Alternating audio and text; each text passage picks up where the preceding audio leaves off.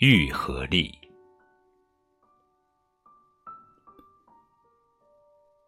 有时候不想矫情，那是假的。觉得男生的矫情应该晚上闷在被窝里一个人发泄，然后把最坚强放在那些光线充足的地方。